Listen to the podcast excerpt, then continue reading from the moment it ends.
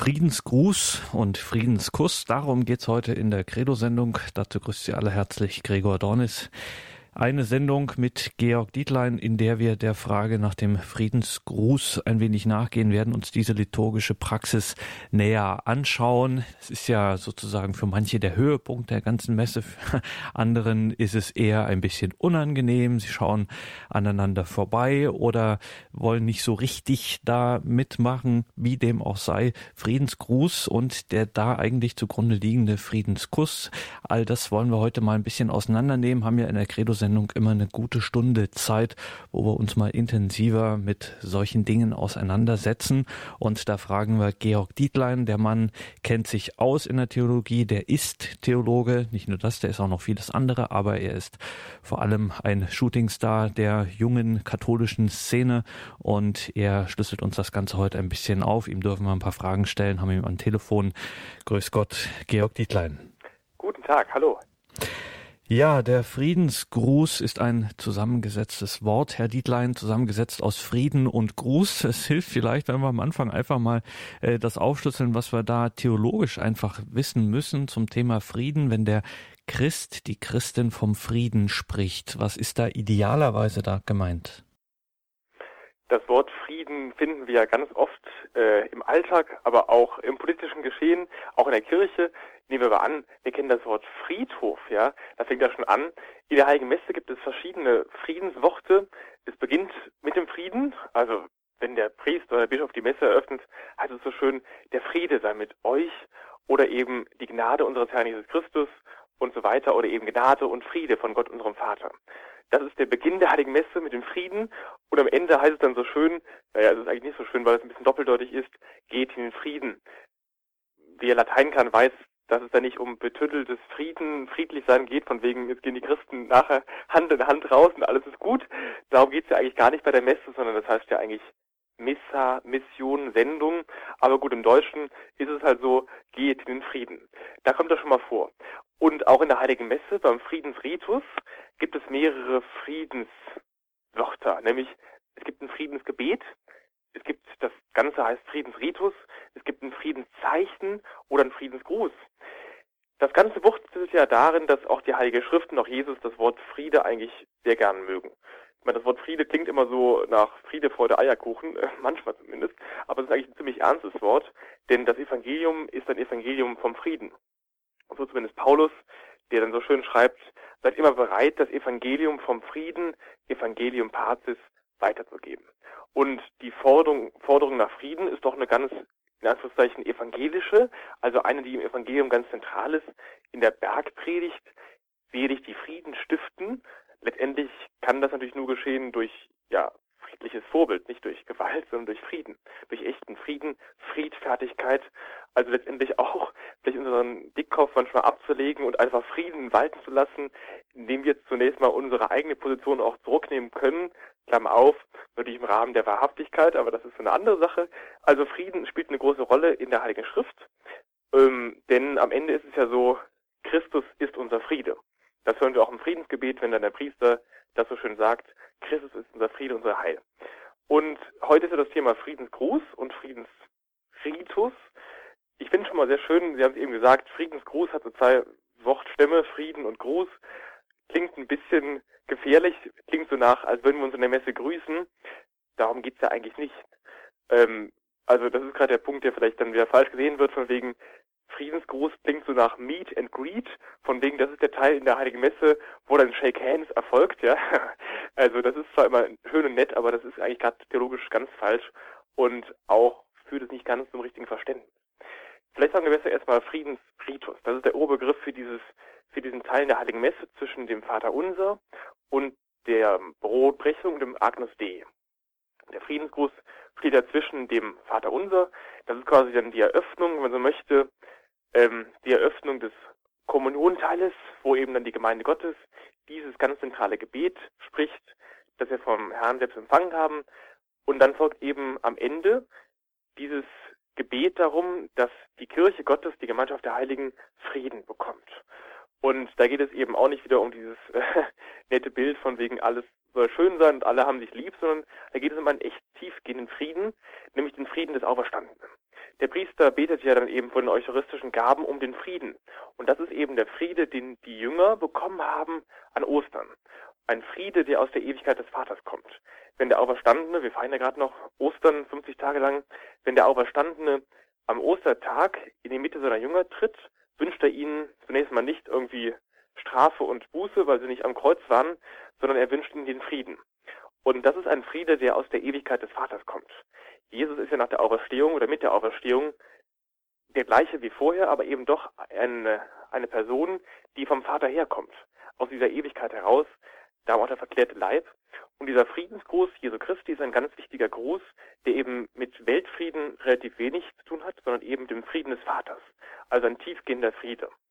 Ich glaube auch religiöse Menschen sind friedliche, friedvolle, vor allem befriedete Menschen. Wenn wir irgendwie religiös sind, auf welche Art und Weise auch immer, sind wir irgendwie in einem inneren Frieden, in einer inneren Ruhe. Und genau dieser Friede ist auch der Friede, den eigentlich Christus uns wünscht. Nicht zwingend den Frieden, dass wir unsere Nachbarn gut verstehen, das kann ja auch mal an den anderen Leuten liegen, sondern eine innere Ruhe, einen inneren Frieden, auch in der Kirche Christi eine innere Gemeinschaft, eben eine Friedensgemeinschaft. Und all diese Dinge, diese wundervollen Gesten eigentlich, will die Kirche ausdrücken im Friedenszeichen, wo eben dann Christen untereinander sich diesen Frieden, den sie vom Herrn empfangen, weitergeben. Also geht es weder um weniger um Frieden machen, von wegen, äh, ich bin jetzt hier ganz wichtig und wünsche dir meinen Frieden, sondern da geht es eigentlich um das Empfangen des Friedens von der Eucharistie her, von Jesus selbst her und dem Weitergeben dieses Friedens im kleinen Friedenszeichen, Klammer auf, Händedruck, Umarmung, Zunicken und ja, das ist auch ein spannendes Thema, weil da das sehen ja viele anders. Also einige würden vielleicht den Friedensgruß eher etwas extremer wünschen, von wegen, die Person A geht durch die ganze Kirche und alle grüßen sich. Okay, ist nicht so förderlich, aber kann ich manchmal auch verstehen, finde ich ganz schön. Aber naja. Oder eben das andere Extrem, den ganzen Friedensgruß auszulassen, das wäre auch vielleicht falsch, weil eben dieses Friedenszeichen keine moderne Idee der 68er oder des Zweiten Vatikanischen Konzils ist, sondern ein sehr alter Ritus der alten Kirche, angefangen in den ersten Jahrhunderten nach Christus. Und die ersten Christen haben sich auch wohl schon den Friedensgruß gewünscht. Dann sagt der Apostel Paulus etwas so schön in seinen Briefen immer, hm, grüßt einander mit dem heiligen Kuss, dem Philema Hagion, der heilige Kuss. Also merkt schon direkt, der heilige Kuss, das ist der Friedensgruß. Das ist eben mehr als nur Shake Hands. Das ist ein wirklich intimes Zeichen, das sich Christen gegeben haben, um den Frieden Christi sich zu wünschen. Klar, also wenn wir da eigentlich drüber nachdenken, die ersten Christen, das waren jetzt nicht die Mehrheit, sondern es waren wirklich ganz wenige enge Freunde. Und die haben sie eben untereinander auch in der Heiligen Messe, meist nach der Epistel, dem, der Lesung oder auch eben vor der Gabenbereitung diesen heiligen Kuss geschenkt, den Friedensgruß. Und merkt schon direkt, das Thema Friede ist ganz zentral für uns Christen, denn das ist ein Kernthema, auch eine Kernbotschaft Jesu.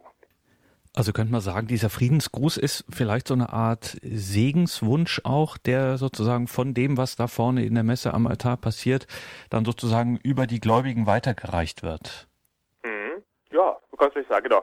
Also genau, Friede von Jesus und nicht Frieden, den wir selbst schaffen, den wir uns irgendwie einander das ein Zeichen der Versöhnung geben. Mhm. Das ist ja die Differenz zu einem Friedensgruß, den es ganz früher gab, und zwar in der ersten Kirche noch vor der Gabenbereitung und auch noch heute in zwei besonderen, eigentlich drei besonderen Riten. Einmal im äh, ambrosianischen Ritus, ein sehr spannender Ritus. Also Mailand lohnt sich auf jeden Fall dafür, allein mal das sich anzuschauen. Ambrosianischer Ritus wird dort gefeiert in Mailand. Der heilige Ambrosius, das ist der Vater, ja, das Zeichen von Augustinus, also doch eine spannende Gestalt. Und auch in einem Ritus in Afrika und noch im Ritus des neokatechumenalen Wegs. Das ist ja dieser moderne Weg, der seit den 60er Jahren ähm, entstanden ist von Kiko Abuelo, Carmen Andes. Die feiern Eucharistie in der kleinen Gemeinschaft und die schenken sich den Friedensgruß vor der Gabenbereitung. Warum? Das ist die Forderung Jesu, der zu uns gesagt hat, ja, also wenn ihr so zum Opfer geht, dann zuerst die Versöhnung, bevor die Opfergabe auf den Altar legt. Das ist eigentlich eine schöne Geste zu sagen, okay, klar, also ich kann eigentlich nicht dem Herrn Opfer schenken, mit ihm Gemeinschaft haben, wenn ich mit den Menschen links und rechts keine Gemeinschaft habe, keine Frieden habe, keine Versöhnung habe. Aber dieser Friedensgruß vor der Gabenbereitung, quasi am Ende des Wortgottesdienstes, Klammer auf, der wird ja leicht vorweggenommen, auch schon im Schuldbekenntnis zu Beginn der Messe. Das ist ein Versöhnungsfriedensgruß, in Anführungszeichen. Also ein Versöhnungswunsch, von wegen ich wünsche dir irgendwie meinen Frieden und vergib dir alles und alles ist schön und gut und wir lächeln uns alle an. Das ist eben noch was anderes. Ähm, das wäre auch eben die nicht römische Form aktuell, leider wird das ja oft so praktiziert, wenn dann der Diakon ruft, gebt einander ein Zeichen des Friedens und der Versöhnung. Das Schöne ist, dieses Wort, Zeichen des Friedens und der Versöhnung, ist doch was anderes als wirklich der Friedensgruß der Kirche, wo es zentral eigentlich um Jesus Christus geht, um seinen Frieden, seinen österlichen Frieden, wo es also nicht um Versöhnung untereinander geht, sondern um diesen Frieden des Vaters, der aus der Ewigkeit kommt. Diese Wortwahl Zeichen des Friedens und der Versöhnung ist momentan im Messbuch vorgeschrieben, im deutschen Messbuch, aber gerade ist auch eine neue Version in Rom in der Arbeit, die gibt es schon so halb in der Grundordnung des römischen Messbuches. Also wir haben ja gerade dieses Prozedere, wo viele Bischöfe und viele in Rom äh, so richtig viel zu tun haben, wo wir eben eine neue Version des Messbuches bekommen. Die ist schon lateinisch fertig und gerade geht es um die Übersetzung. Also wir erleben ja auch gerade noch die Phase, wo wir noch bei der Einsetzungsworten dann dieses Thema Promultis haben für viele oder für alle. Das ist ja auch noch in der Schwebe. Also das Ergebnis ist schon klar. Es wird heißen für die vielen oder für viele, aber noch ist es im deutschen Messbuch eben für alle. So, also momentan heißt es eben so schön, geht in ein Zeichen des Friedens und der Versöhnung. Im Lateinischen heißt es schon so schön, offerte vobis pacem. Also schenkt einander den Frieden und nicht irgendwie Versöhnung und hier ein Küsschen, doch ein Küsschen. Also merkt schon direkt, was Sie eben sagten, ist sehr schön. Der Friedensgruß ist ein Segenswunsch Gottes an uns. Man könnte auch sagen, ich wünsche euch mein, mein Wohlwollen. Da sagt Gott ja zu uns, ich wünsche euch meinen Frieden, meinen Segen, meine innere Ruhe, mein Heil, meine Huld, all das gehört dazu. Also dieser Friedensgruß ist ein Gruß, der von der eucharistischen Gaben ausgeht, von Jesus Christus selbst und der dann eben uns geschenkt wird, klar vom Priester her, aber es ist eben nicht der Ort, um irgendwie jetzt jeden zu grüßen, sondern eigentlich um das hinzunehmen und sich auch so dann vorzubereiten auf die Brotbrechung, die dann ja erfolgt und das Agnus Dei. Natürlich auch wichtig zu sehen, die Position eben dieses schönen Friedensgrußes zwischen Vater Unser und dem Agnus Dei, dass man auch wirklich dann bereit wird, mit diesem Gruß der ja, Form des Friedens hineinzugehen in die Eucharistiefeier, in die Kommunion, was ja der Höhepunkt der Messe ist.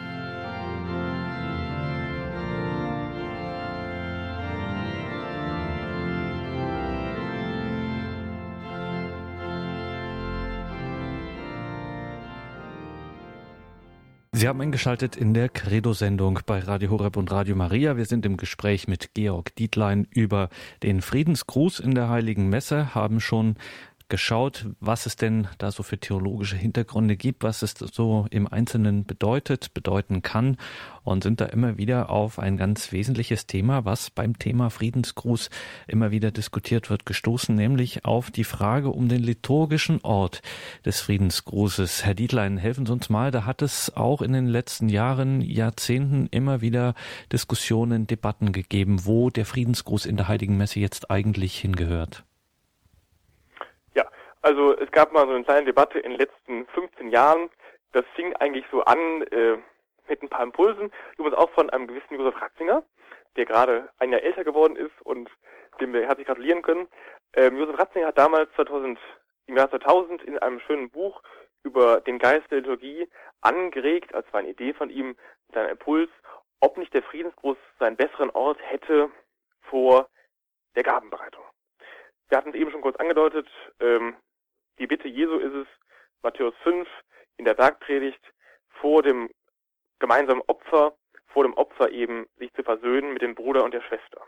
Und ja, also wenn wir das mal so lesen, das wäre eigentlich eine schöne Idee, um den, auch diesen Friedensgruß so zu betonen, als Zeichen der Versöhnung, als Beginn in äh, die Eucharistiefeier hinein, um wirklich mit reinem Herzen da reinzugehen und vor allem, um auch vielleicht die Zeit zwischen dem Vater Unser, danach folgt ja heute der Friedensgruß, und vor dem Agnus Dei, seht das Lamm Gottes und so weiter, um da nicht so ein bisschen so eine kleine Pause reinzubringen, so ein bisschen eine Damepause, ein Intermezzo, wo dann irgendwie sich alle grüßen. Das ist immer die Gefahr. Und das stimmt ja auch, wenn wir heute die Messe erleben, kann das mal vorkommen, dass irgendwie sehr viel Unruhe in der Gemeinde entsteht. Klar, man grüßt den Menschen links und rechts und da vorne noch Tante Hilde und geht noch ein paar Reihen nach vorne und grüßt die auch nochmal, um sie nicht zurückzustellen, von wegen, ja, nein, das muss ich ja jetzt auch noch machen. Okay, nur, klar, das führt zu einer Unruhe und dann plötzlich kommt das Agnus Dei, man stürzt da hinein in den wirklich den eucharistischen Teil, in den Kommunionteil und das war einfach die Idee auch von damals von Josef Ratzinger, das anzuregen. Dann gab es eine Bischofsversammlung, eine Bischofssynode 2005 über die Eucharistie und ein Schreiben infolge dieser Synode 2007, Sacramentum Caritatis, wo der Papst Benedikt XVI., mittlerweile war er Papst, auch nochmal das anregte, darüber zu überlegen, ob es nicht sinnvoll wäre, den Friedensritus eben dann vor die Gabenbereitung zu setzen. Das war dann eine Rom eine Debatte, es wurde viel gesprochen und viel getuschelt und es kam auch viel in die deutschen und in die ganzen Ortskirchen hinein. Die deutschen Bischöfe haben sich gegen eine Verschiebung ausgesprochen, waren also für den Friedenskurs eine der gewohnten Stelle, viele andere Bischöfe auch. Und so war eben dann die Umfrage zu Ende und Ergebnis war, ja, also der liturgische Ort bleibt so wie er war, nämlich eben vor dem Agnus Dei. Historisch war es so, dass ganz früher in der ganz alten Kirche, nehmen wir an im zweiten Jahrhundert, Heiliger Justin, dass der Friedensgruß, die Pax, der Friedensritus, ähm, wirklich vor der Gabenbereitung stand, also eben nach dem Vorbild von Jesus, von wegen vor dem Opfer bitte erstmal Frieden schaffen, Versöhnung schaffen, macht ja auch Sinn. Und langsam vom vierten zum fünften Jahrhundert wechselte der Friedensgruß mittlerweile in den eucharistischen Teil hinein, eben nach dem Vater Unser vor das Agnus Dei.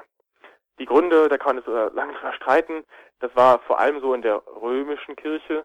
Vielleicht lag es daran, dass sich viele Christen dann nach dem Vater Unser verabschiedet haben, weil sie eben nicht Kommunion praktizierten, nicht den Leib des Herrn empfangen wollten. Hat ja auch seine Gründe.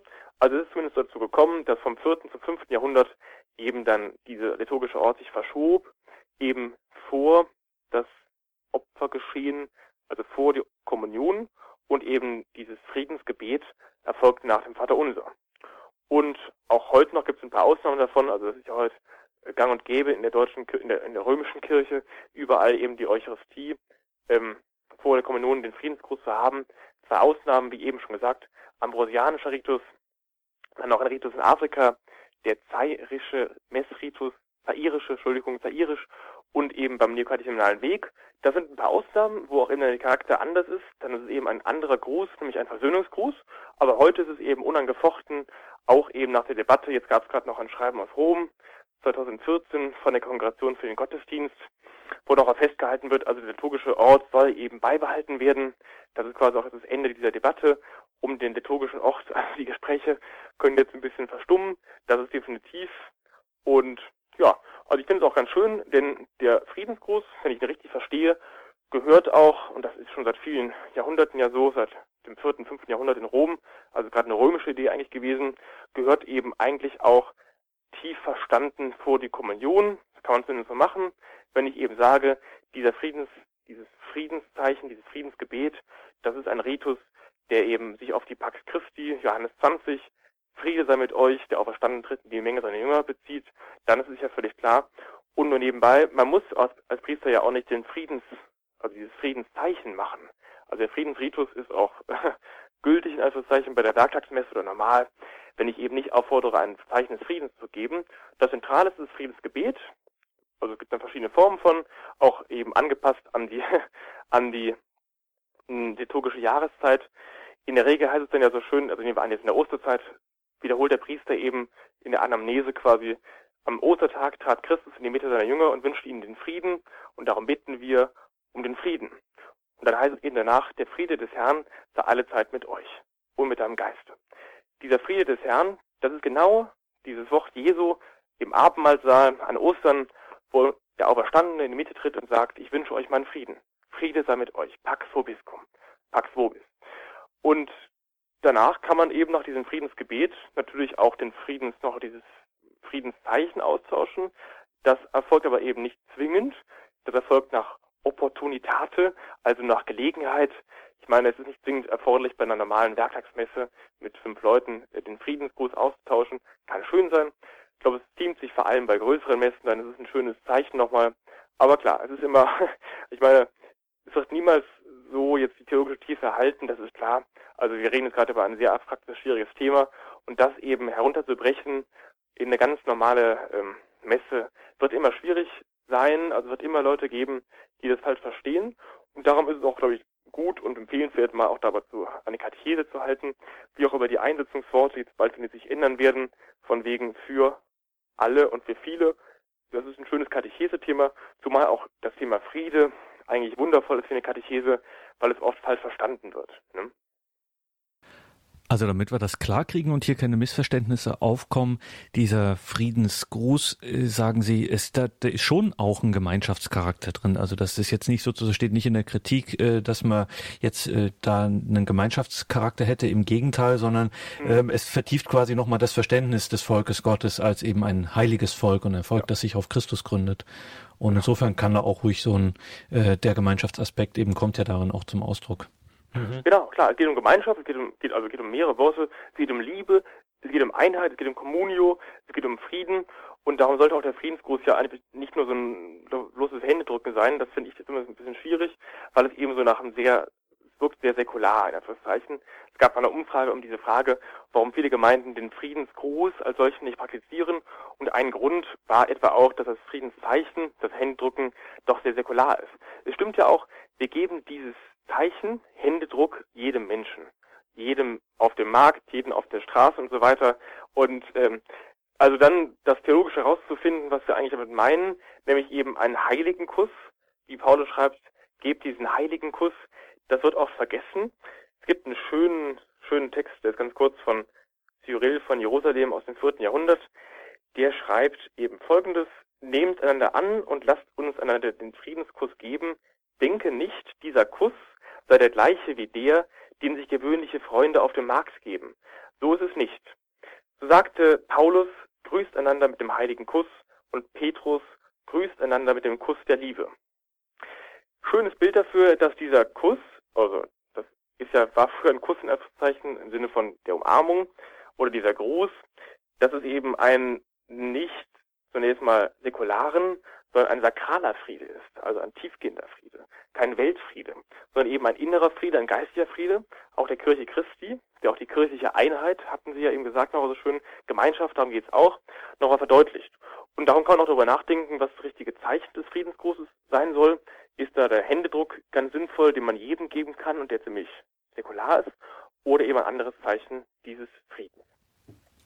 Ja, aber Herr Dietlein, genau, das äh, ist ja irgendwie das Problem. Ich grübel jetzt schon die ganze Zeit, was man da jetzt für ein äh, exklusives Zeichen nehmen könnte. Was ich meine, auch die Umarmung äh, ist ja mittlerweile auch Standard ähm, und oder so dieses ja sich um den Hals fallen, Küsschen links, Küsschen rechts, ähm, ist alles irgendwie ein bisschen schwierig. Sowas richtiges, eine richtige Geste wird wird man da wohl nicht finden, ne, die man jetzt exklusiv dafür für diesen Friedensgruß reservieren könnte.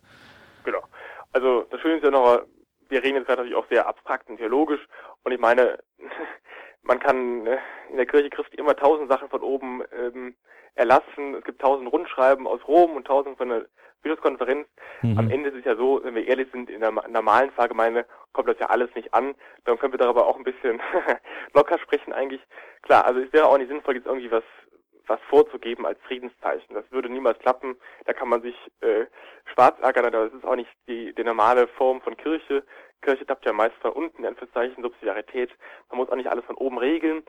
Darum ist es auch gut und richtig, wenn weder Rom noch die deutschen Bischöfe noch der Ortsbischof irgendwie vorgibt, das und jenes soll jetzt ein Friedenszeichen sein. Und das ist ja auch überall anders. Also in Frankreich oder ähm, in Japan oder in äh, Afrika oder in Lateinamerika Klar, die deutsche Kirche ist ein bisschen bürgerlicher.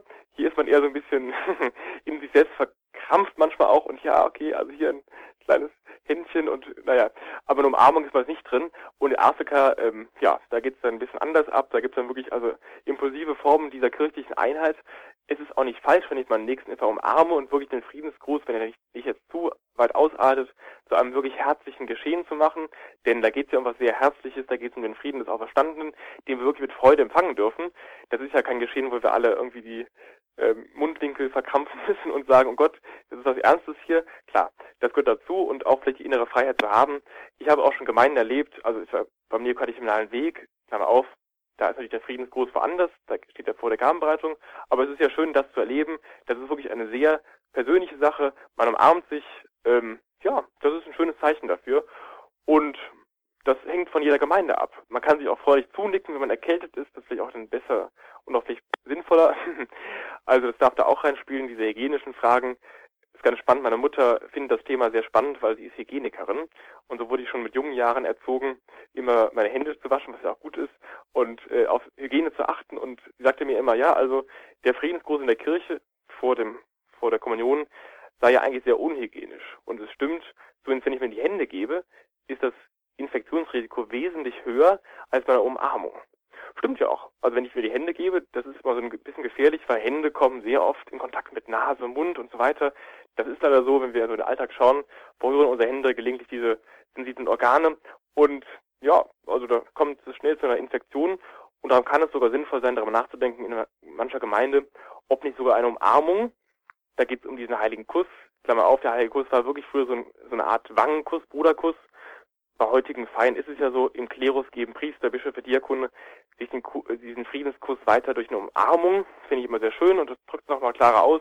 Hier geht es um wirklich Brüderlichkeit, Commune Sanctorum, Gemeinschaft der Heiligen und irgendwie nicht von wegen der Mensch links und rechts ist mir irgendwie total fremd.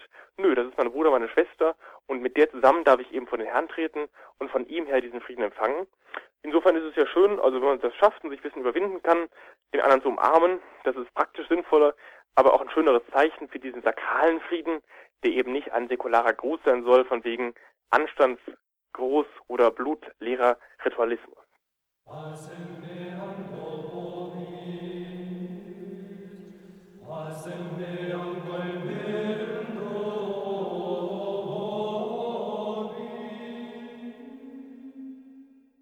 Wir reden heute hier in der Credo-Sendung über den Friedensgruß in der Heiligen Messe, tun das mit Georg Dietlein, katholischer Journalist, Publizist und Autor und eben auch studierter Theologe. Insofern weiß der Mann, wovon er hier redet. Er hat sich auch mal intensiver damit auseinandergesetzt. Und Herr Dietlein, es war schon ein Thema hier in der Sendung. Es gab ein Rundschreiben der Gottesdienstkongregation. Das ist fast noch frisch sozusagen.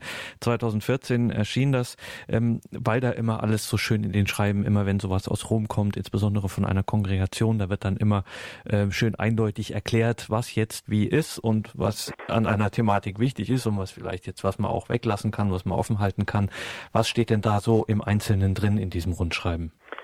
Ja, die Kongregation für den Gottesdienst und die Sakramentenordnung hat vom 8. Juni 2014 ein Schreiben versandt an die einzelnen Bischofskonferenzen. Das nimmt man jetzt gar nicht so richtig zur Kenntnis gibt sehr viele Schreiben, die aus Rom dann kommen und irgendwie weggesteckt werden. Das wurde auch so hier gemacht eigentlich.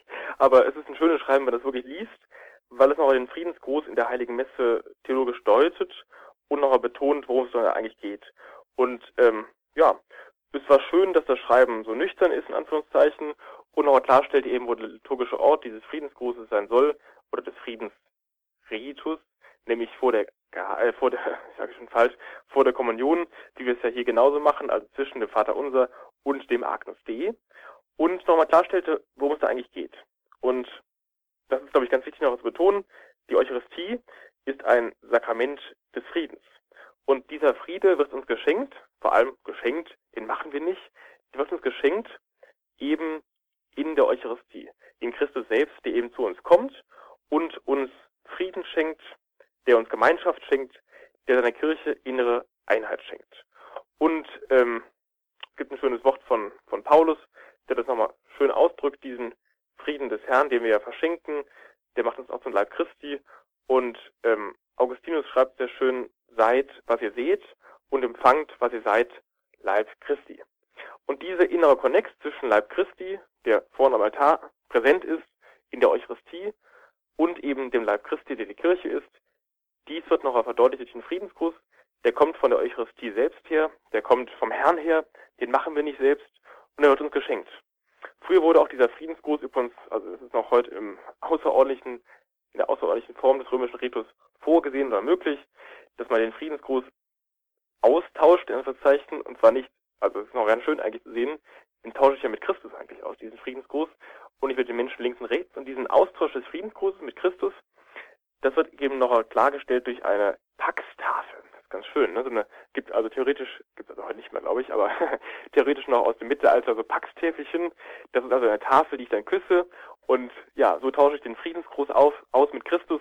Und letztendlich ist es ja auch so, wenn alle diese Paxtafel küssen würden, haben ja auch irgendwie alle aneinander Anteil, ne? weil alle eben daran teilnehmen, an dieser Paxtafel, wie auch am Leib des Herrn da nehmen wir auch alle an diesem einen Leib teil und haben so auch eben innere Einheit in Christus.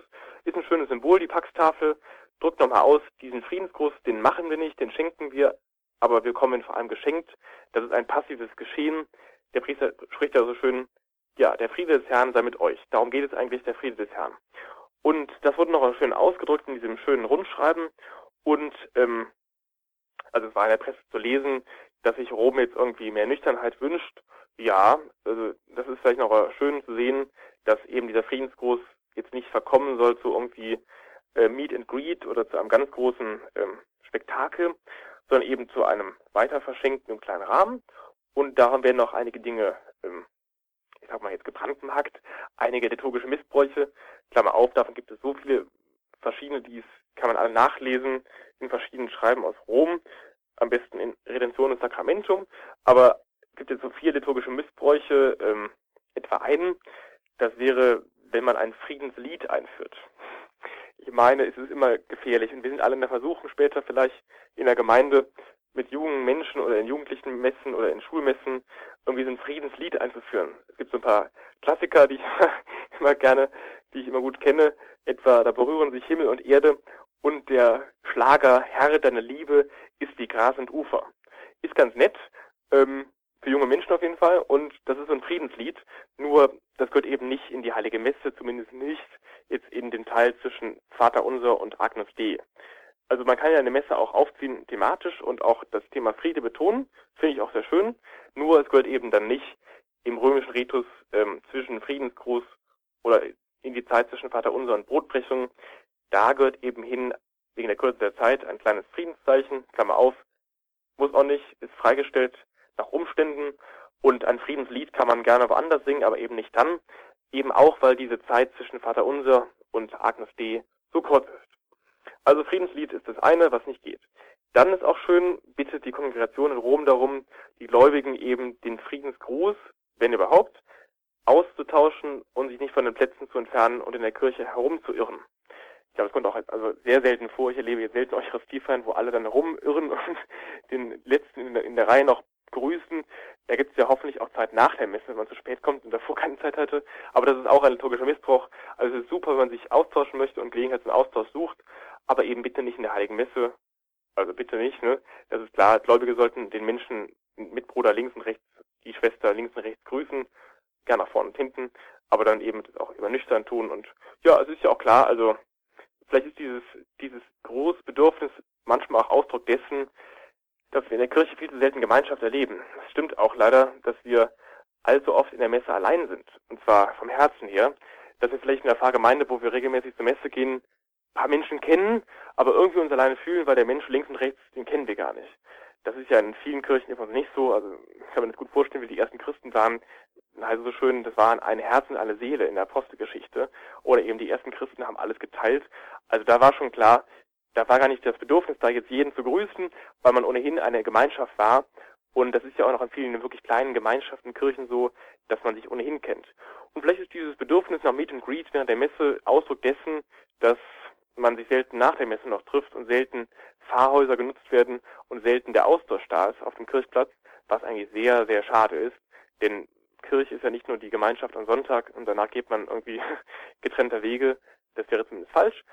Also zweiter Missbrauch in Anführungszeichen ist, wenn man sich jetzt so sehr umherbewegt und jeden grüßen möchte. Ein anderer Missbrauch ist noch drittens, wenn der Zelebrant jetzt auch ausufert und sich vom Altar und aus dem Chorraum entfernt um einigen Gläubigen den Frieden zu wünschen, der auch eng mit Thema 4 hm, zusammenhängt, Missbrauch 4, an gewissen Anlässen, bei Ostern oder Weihnachten oder Taufe, Erstkommunion, Firmung, Eheweihe, Ordensprofess, Beerdigung, den Friedensgruß eben zum Anlass zu nehmen, jetzt Glückwünsche oder eben Beileidsbekundungen auszutauschen. Ich glaube, das ist eine schöne Form, das zu tun in der Messe, vielleicht ähm, nach der Predigt oder zu den Fürbitten, man, also es gibt immer dafür Orte, aber es ist natürlich klar, dass der Friedensgruß gerade einfach ein Ort ist, der eine hohe Intimität voraussetzt. Ich meine, die eucharistischen Gaben werden gerade geholt nach dem Vater Unser oder sind schon längst konsekriert auf dem Altar da, das ohnehin. Insofern ist der Friedensgruß, der Friedensritus nicht der richtige Ort, um irgendwie da jetzt noch alle, alle Gemeindebekundungen und alle Glückwunschfeiern einzufließen, einfließen zu lassen. Das gehört nachher vor die Messe, vor, nach der Messe ähm, an die an die entsprechenden äh, Orte, aber eben dann nicht beim Friedensritus. Das sind so vier liturgische Missbräuche, die noch Rom klarstellen wollte, die auch sehr schön sind. Und ich finde es auch noch sehr schön, dass andererseits auch Rom noch betont, Ja, also der Friedensgruß ist ein sehr, sehr altes Zeichen, das wir auch gern beibehalten möchten. Und das ist jetzt nicht irgendwie ähm, nur Ausdruck einer irgendwie einer 68er Kirche, wo alle sich grüßen möchten. Ganz im Gegenteil. Das ist ein sehr, sehr wichtiges Zeichen in der Heiligen Messe. Das gehört immer dazu, zumindest das Friedensgebet, nicht zwingend das Friedenszeichen, das ist ja auch klar. Aber es ist ein sehr, sehr altes Zeichen aus der römischen Kirche, wahrscheinlich aus dem zweiten Jahrhundert, wenn nicht dann noch früher. Und das hat noch Rom betont. Und ich glaube auch, dass es hat noch die Debatte, die es dann gab, von diesen und jenen Seiten etwas beruhigt, befriedet. Denn die Pax, der Friede, gehört in die Mitte der Messe. Und ja, das war noch ein schönes Zeichen für beide Lager, ein Zeichen. Der Friedensgruß gehört an diesen Ort, der gehört dazu, mit der gebotenen Nüchternheit. Und dann wird es auch alles klar, worum es eigentlich geht, nämlich um den Frieden des Herrn, die Pax Christi. Sie haben gerade, Herr Dietler, einen schönen Gedanken geäußert ähm, oder eine Vermutung, dass vielleicht so dieses, wenn es hier und da mal etwas exzessiv zugeht beim Friedensgruß, jetzt da bunt durcheinander geht im Kirchenraum, ähm, dass das vielleicht auch ein Symptom davon sein könnte, dass einfach ansonsten es eigentlich mit unserer Gemeinschaft nicht oftmals nicht weit her ist, dass wir uns wirklich nur in der Messe am Sonntag sehen und ansonsten kaum ähm, gemeinschaftliches Leben, Begegnungen in der Kirche, in der Gemeinde äh, mehr stattfindet. Ähm, könnte man das jetzt auch so ein bisschen theologisch spirituell umkehren und sagen, so wie zum Beispiel am Schluss der Heiligen Messe, ähm, geht hin, also nehmt sozusagen die Kraft, die ihr jetzt empfangen habt äh, in der Heiligen Messe mit hinaus in die Welt, ihr seid jetzt gesandt sozusagen, äh, dass dieser Friedensgruß auch in einer gewissen Hinsicht da ähm, hin bewegen könnte, so Zeichen dafür sein könnte, ähm, also jetzt ähm, schenkt ihr euch einander diesen himmlischen, diesen wunderbaren Frieden, äh, der von Gott und aus hier in der Heiligen Messe gegenwärtig ist und äh, nehmt den dann mit und versucht mit diesem Frieden draußen dann in Pfarrhaus beispielsweise oder wo auch immer ähm, da sozusagen diese kirchliche Gemeinschaft auch erfahrbar werden zu lassen. Ja, es war immer wieder in der Gefahr, auch in der alten Kirche die Gefahr, dass der Friedensgruß in Anführungszeichen blutleer ist und säkular wird und langweilig wird und dass eigentlich das Ganze, ja, also eigentlich eine Lüge ist. Und ich glaube auch fast in Anführungszeichen, dass es oft eine Lüge ist. also muss man ja eh sagen, wenn man sich irgendwie den Friedensgruß links und rechts gibt, das ist natürlich alles sehr ernst gemeint, sehr wichtig gemeint, aber leider ist die Gemeinschaft der Kirche ja nicht immer, oder die Pfarrgemeinde eben nicht immer ein Herz und eine Seele. Und das ist eigentlich schade. Denn das ist eigentlich der Auftrag an uns, dass wir irgendwie doch ein Herz und eine Seele werden. Klar, es kann nicht immer gelingen, es hängt auch ein bisschen davon ab, wie die Menschen drauf sind, aber man kann zumindest Wohlwollen manchmal wagen und also spielt ja natürlich alles da rein. Was Sie eben sagten, genau, dieser Friedensgruß will uns nochmal klar machen, worum es eigentlich geht. Die Gemeinschaft Christi, die bildet sich von Christus her und die bildet sich von der Eucharistie her und die bildet sich eben vom Frieden des Herrn her und die ist aber eben auch andererseits eine Gemeinschaft. Und die ist eine Gemeinschaft, die eben von Christus immer denselben Frieden empfängt, die eine Einheit bilden sollte, die eine Communio Sanctorum ist. Und Klammer auf, es gibt ja mehrere Kirchen. Es gibt die Kirche der Lebendigen und derer, die schon eingegangen sind ins Himmelreich. Die feiern übrigens die Messe auch mit. Das ist eine schöne, eigentlich ein schönes Bild dafür, dass wir irgendwie nicht nur Kirche feiern in einer kleinen Pfarrgemeinde, sondern mit uns feiern immer auch die Engel, die Heiligen, Christus natürlich selbst, die Trinität, aber eben auch die Kirche, die noch leidet und die Kirche, die schon triumphiert. All das gehört dazu. Und dass ja Kirche auch, das ist eigentlich ein schönes, schönes Bild dafür, auch wenn es eine kleine Messfeier ist mit drei Leuten, diese kleine Messe, diese kleine Eucharistiefeier, das ist eigentlich Himmel und Erde zusammen. Da kommt eben alles in dieses Geschehen hinein, die ganze Kirche, die ganze Weltkirche, der Papst und die Bischöfe und eben auch Christus. Und ja, eigentlich müsste die Gemeinde natürlich sich wirklich vom Herrn umarmen lassen, in Anführungszeichen. Der Priester deutet das ja meist dann an. Der Friede des Herrn sei alle Zeit mit euch und mit deinem Geiste. Dann wird ja in der Regel, das ist zumindest so vorgeschrieben, quasi die Gemeinde so symbolisch umarmt. Ja, der Priester streckt seine, seine Arme aus und symbolisiert so, dass der Friede des Herrn ihnen gilt, dass er vom Altar herkommt, dieser Friede von den eucharistischen Gaben her und quasi Christus seine Jünger umarmt. Und zwar eben nicht nur jeden Einzelnen, von wegen Gemeinde ist nicht individualistisch nur ich und du, sondern Gemeinde, Eucharistie feiern wir immer auch als Gemeinschaftsgeschehen. Nicht privat, sondern eben immer als Gemeinschaft der Kirche, als Communio in der Einheit mit dem Herrn wichtige Worte Gemeinschaft der Kirche untereinander, Gemeinschaft untereinander zu haben und mit dem Herrn. Sonst geht's ja gar nicht. Und das ist noch auch ein schönes Symbol dabei. Der Friedensgruß drückt eigentlich nochmal, wir haben es eben schon gesagt, genau das, was das Konzil sagen wollte, was immer schon eigentlich klar war, seit dem ersten Jahrhundert an, Kirche ist immer Gemeinschaft. Communio der Heiligen. Und immer nur dann eben auch Kommune der Heiligen, wenn die Kirche auch mit Christus noch Gemeinschaft hat. Das ist auch klar. Und das ist eigentlich noch beides im Friedensgruß drin oder im, im Friedensgebet, wenn eben dann der Priester diese Worte des Auferstandenen uns wünscht, der Friede des Herrn sei mit uns, da wird nochmal klar, da geht es um eine ganz intensive Beziehung, und zwar horizontal und vertikal. Horizontal eben der Einzelne und die Kirche, immer mit den anderen Christen, mit dem Herrn und der Einzelnen untereinander. Was ja nachher auch nochmal klar wird übrigens dann, also ich meine, genau das ist die Theologie, die Theologie auch der Gemeinschaft ähm, des Leibes Christi. Wenn wir alle aus dem, von dem einen Brot essen und aus dem einen Kelch trinken, dann werden wir eben auch so eine Einheit. Darum geht's ja auch. Wir empfangen natürlich am Ende irgendwie immer unsere eigene einzelne Hostie, das ist auch klar, aber andererseits geht es da um dieses Symbol, wir empfangen, wir empfangen alle dasselbe, nämlich Jesus Christus, und indem wir eben ihn einzeln empfangen, haben wir auch Gemeinschaft miteinander, untereinander. Und das wird noch schön, auch wenn wir natürlich aus einem Kelch trinken. Oder es gibt auch noch einige Riten in der katholischen Kirche, wo dann eben dieses eine Brot gebrochen wird. Ist mal so ein bisschen schwierig mit den eucharistischen Gaben dann und den Partikeln, das so nebenbei. Aber klar, das ist ein schönes Bild dafür, dass eben die Kirche Christi eine Einheit bildet und irgendwie nicht nur jeder seinen einzelnen Weg in der Kirche geht, so ein bisschen heilsindividualistisch. Erlösung und Versöhnung mit Christus geschieht nachher privat und, und individuell und einzeln. Aber die Wegstrecke der Kirche auf, in der Zeit und am Ende eigentlich auch im Himmel, das ist ein Geschehen, das man nur mit anderen haben kann. Und das ist ja eine sehr katholische Dimension eigentlich, dass man eben zu Gott nur kommen kann durch die Kirche. Was auch eigentlich so unsere Erfahrung ist. Man kann sich natürlich seine eigene Kirche aufbauen. Das ist dann nicht mal die Kirche Gottes.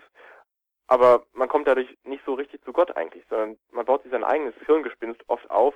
Und katholisch ist eben, wenn ich das so sagen darf, eben, wenn ich Gemeinschaft habe, auch untereinander, wenn ich eben eine Weggemeinschaft bilde, die Kirche heißt, und das wird noch schön in der Eucharistie, gerade auch im Friedensritus, wo wir eben diesen Frieden empfangen und als Gemeinschaft auch leben.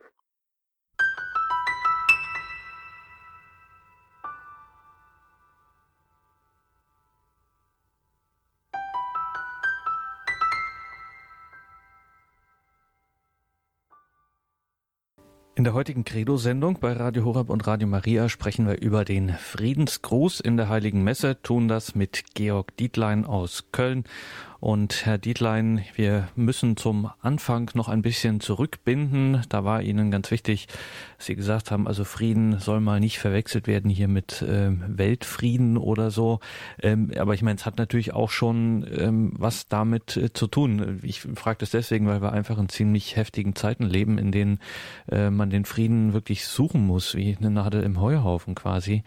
Ähm, ja, ist das jetzt auch ein äh, Pazifismus-Auftrag Gottes sozusagen? Sozusagen, ja, sich mit allem, was ihnen zur Verfügung steht, einfach für den Frieden einzusetzen. Also wie verhält sich das? Das ist ja immer so ein bisschen Spannung, ähm, auch in der äh, katholischen Theologie äh, mit dem äh, Frieden in der Welt und ähm, ja, diesem äh, Frieden eben, wie ist da das Verhältnis zu bestimmen?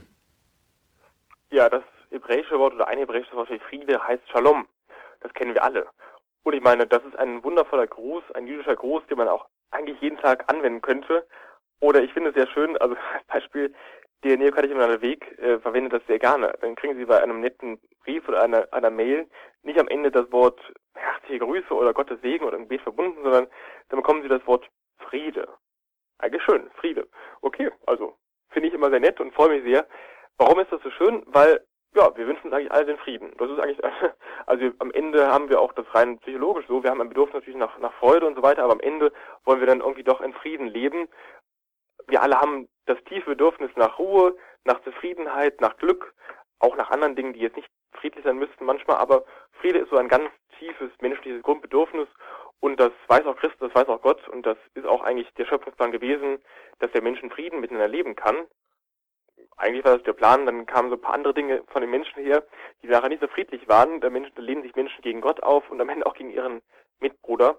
Aber klar, im Friedensgruß wird noch eine Sache auch deutlich, ich meine, wenn der Herr zu uns kommt und sagt, Friede mit euch, meint das etwas sehr Tiefgehendes. Es spricht mehrere Ebenen an. Es spricht natürlich auch an, dass am Ende das Ziel ist der Geschichte, dass Reich Gottes und Reich der Welt eins werden. Dass auf der Welt eben das Reich Gottes herrscht. Und diesem Reich Gottes, da können eben Wolf und Lamm miteinander leben, wie wir das bei Jesaja dann lesen können, da ist eben ein solcher Friede auch da. Klar ist eben auch, man kann so einen Frieden nicht so einfach schaffen. Wenn wir an Weihnachten zurückdenken, hören wir von dem Prinz selbst Pazis. Er wird genannt wunderbarer Ratgeber, König oder Fürst des Friedens. Wie schafft Christus diesen Frieden auf der Welt? Ist ja gar nicht so einfach. Er schafft es eben nicht, wie vielleicht das sich Petrus wünscht oder andere Apostel oder Zeloten, das waren die Kämpfer, indem man dann den Leuten, die ihn mitnehmen möchten, im Garten Gethsemane ein Ohr abschlägt. Das ist kein Friedensreich, das kämpft. Das ist kein Friedensreich, das Gewalt anwendet. Sondern es ist ein ziemlich krasses Reich, in Anführungszeichen, ein Reich des Friedens, das um den Frieden zu schaffen auch Frieden anwendet.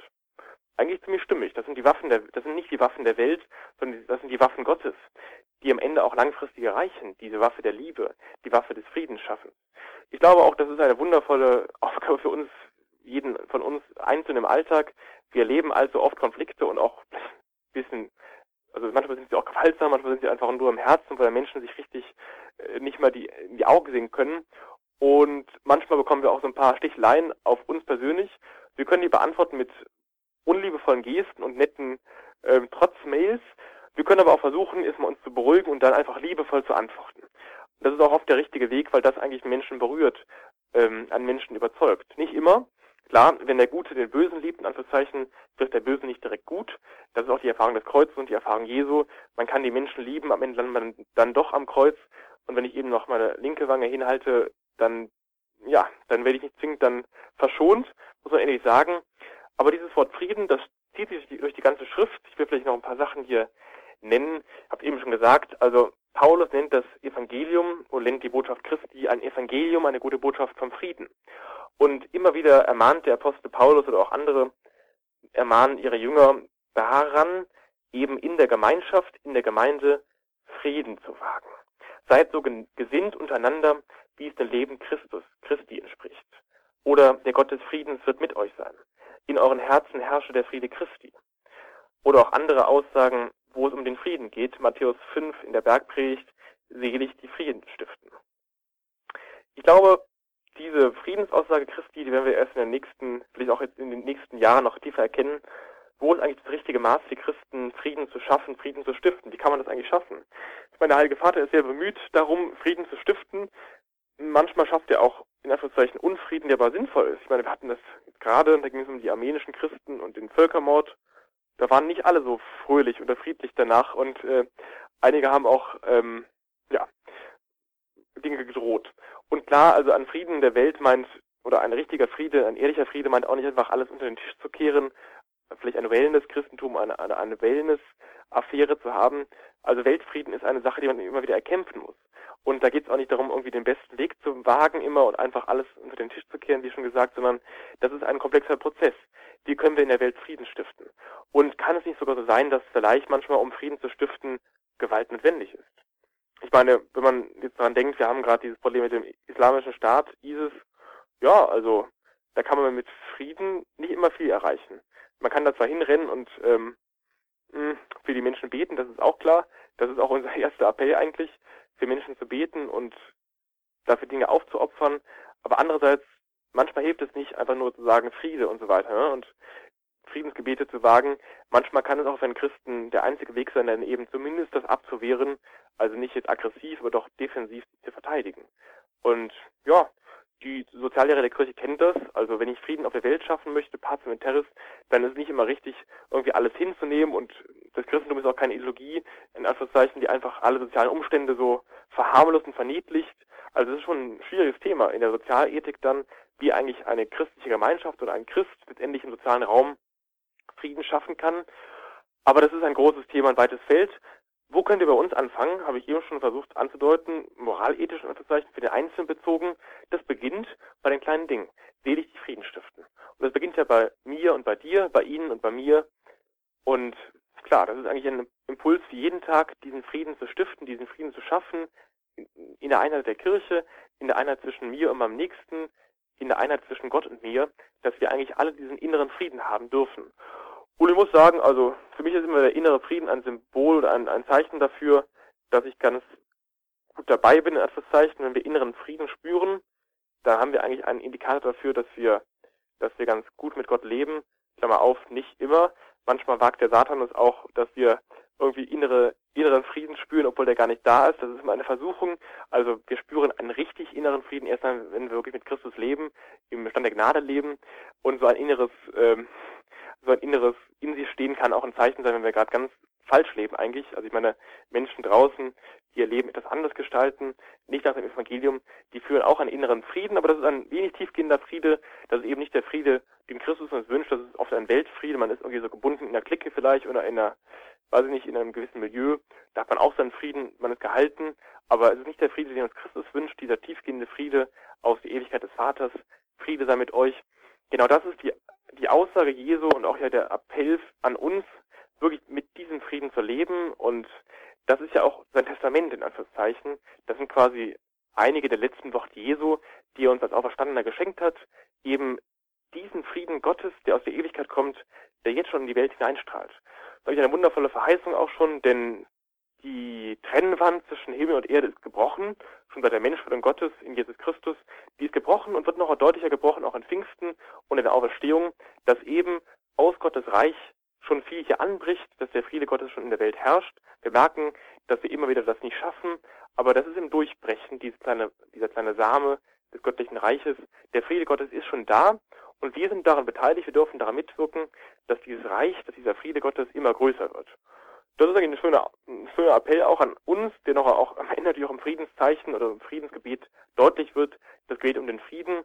Wir beten fast in jeder Messe irgendwie um Frieden, also rein den, den weltlichen Frieden in den Regionen der Erde, wo irgendwie Krieg herrscht. Das ist doch nicht so wenig, wie man sich immer denkt. Und vor uns, vor der Küste Europas, kommen Menschen um und ähm, ja, ertrinken oder sterben einfach aus verschiedenen Gründen. Und all das natürlich sind Dinge, die einen Christen auch nicht ganz unruhig lassen können. Also im Friedensgebet geht es nicht nur irgendwie einfach um einen schönen romantischen Frieden, den ich mit Gott habe, das ist auch klar, sondern auch einen, einen tiefgehenden sozialen Frieden. Und beides gehört zur Botschaft Jesu dazu. Friede mit Gott, innere Einheit mit ihm, Gebet, aber eben auch zu schauen, was meine Brüder und Schwestern links und rechts von mir tun, ob da wirklich Friede herrscht in meinem eigenen Umfeld, in der Familie, in der Schule, in der Ausbildung, im Beruf, in, äh, im Studium und so weiter. Und auch zu schauen, dann einen Blick weiter zu schauen bei den Menschen, die mir vielleicht nicht so nahe sind, aber die mich doch nicht kalt lassen können, die Christen, die verfolgt werden, oder einfach ganz normale Menschen, die nicht Frieden haben können, weil eben da vielleicht Gewaltherrschaft herrscht oder Diktaturen oder einfach Systeme des Unrechts. Das gehört alles in die Botschaft des Evangeliums rein. Und wenn eben Paulus im Epheserbrief schreibt, seid stets bereit, das Evangelium vom Frieden zu verkünden, dann meint das eigentlich nicht, das Evangelium mit Worten zu verkünden, sondern mit Taten. Verkündet das Evangelium vom Frieden, notfalls auch mit Worten. Das ist der, der Anruf Jesu an uns, Frieden zu schaffen und sein Evangelium, seine gute Botschaft vom Frieden in die Welt hineinzutragen. In der heutigen Credo-Sendung ging es um den Friedensgruß in der Heiligen Messe. Wir waren im Gespräch mit dem Autor und Theologen Georg Dietlein aus Köln. Liebe Hörerinnen und Hörer, wenn Sie einen Mitschnitt dieser Sendung möchten, rufen Sie einfach bei unserem CD-Dienst an. Schauen Sie auf horeb.org. Dort gibt es das Ganze auch im Podcast- und Download-Angebot. Danke, Herr Dietlein, dass Sie sich die Stunde Zeit genommen haben. Äh, wir freuen uns auf das nächste Mal, Sie hier in der Credo-Sendung hören zu dürfen. Bis dahin alles Gute nach Köln. Auf Wiederhören.